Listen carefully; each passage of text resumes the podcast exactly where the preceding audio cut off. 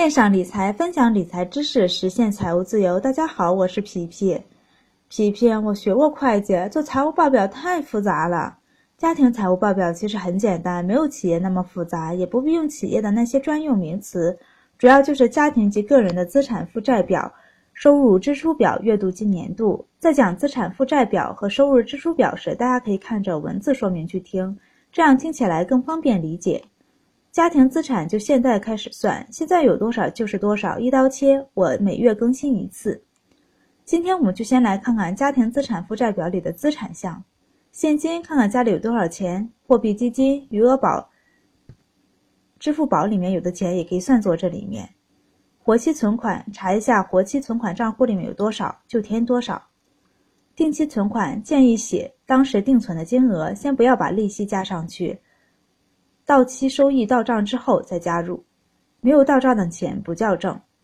房产不是自住的房产，出租或者没出租，用来投资的，估算一下当时的市场价格，最好往低点定。皮皮自己住的房子以前买的，现在升值了，为什么不算作资产啊？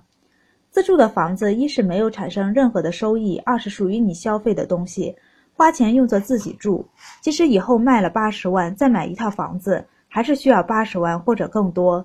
只有一套房子，并且自住用，房子升值意义不是特别大。你的房子在升值，其他的房子同样在升值。当时买个相对来说有升值空间的自住房最好。之前有个房产经纪人对我说，这套房子多么多么的好，现在不买马上涨价，一年单价涨一千，两年下来房子就增值不少，白白赚了好几万，不是挺好吗？反问他：“你买了没有？”还是那句话，没到手的钱不属于自己，不叫挣。具体这套自住房最后卖了换一个，是否有剩余的钱，那是后话。就理财的角度来说，自住房不算作资产。同样，车也不算作是资产，每个月还需要维护，即使的保养再好，回到当时购买的价格，可能性也不是很大。基金定投累计项，填现在价值多少钱？比如总投入五万，现在价值四万八，跌了一点就填四万八，涨了就填涨的价格，现在卖就值这些钱。海外基金及国内基金是指单笔买入的基金，P2P 黄金收藏品都是一样，都是指他们的现金价值。商业保险的现金价值就是说现在退保了能领到多少钱，而不是已经往里面交了多少钱，也不是保单价值多少钱。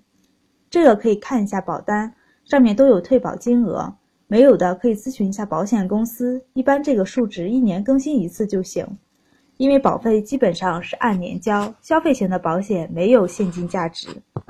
公积金账户及医保卡也算作资产，还有个社保，社保也是。不过社保如果退保的话，也有限制条件，比如要满足达到退休年龄未满足交费十五年的个人账户存款。额全部给付，二是参保人员因故死亡的，三是参保人员出国定居，四是退休后死亡个人账户尚有余额的。针对以上这种这几种情况是可以进行退保申请的。当然，这个要按国家政策走，现在是这样，以后什么样不清楚，所以可以在资产负债表上体现，也可以不体现。存货。如做微商的，可能手里会有一些库存，记成本就行。如果还有其他资产项，都可以往上加。上述只是一些常用的资产项。好啦，今天就分享到这儿，我们下期见。千种人，千种观点，欢迎大家留言讨论。以上只是个人谬论哦。